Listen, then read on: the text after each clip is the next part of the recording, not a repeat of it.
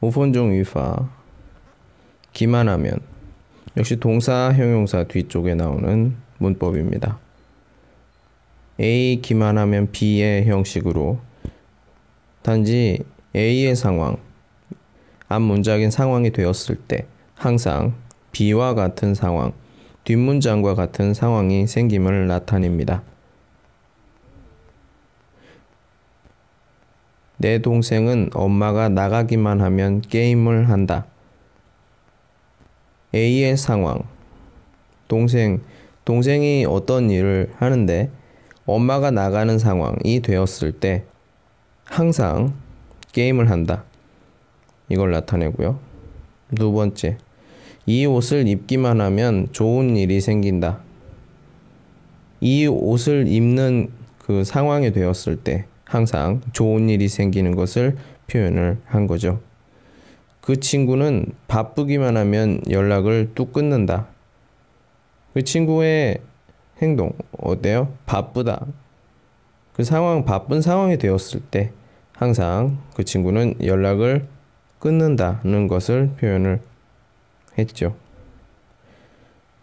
두 번째 명사와 쓰일 때는 명사와 함께 쓰일 때는 명사만 동사면으로 쓴다. 이때 동사는 앞에 명사와 어울려야 한다. 자, 보도록 하겠습니다. 나는 영화만 보면 운다.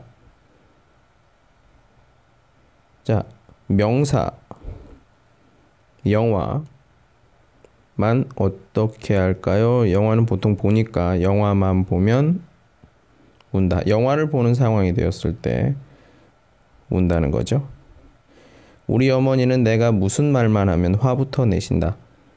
예, 어머니의 어떤 상황을 얘기를 하는 건데 행동이나 내가 말하는 사람이 무슨 말만 하면 말 명사죠. 예. 예, 무슨 말만 하면 화부터 내신다. 화를 낸다는 거죠. 언제 내가 무슨 말을 어떤 말 슈화 말을 하게 되면 그런 상황이 되었을 때 항상 화를 낸다는 표현이고 내 동생은 주말만 되면 밖으로 나간다.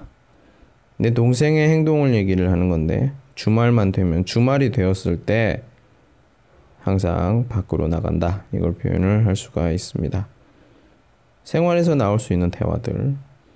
비가 오는군요. 네, 제가 세차를 하기만 하면 비가 오네요. 자, 여기까지 안녕.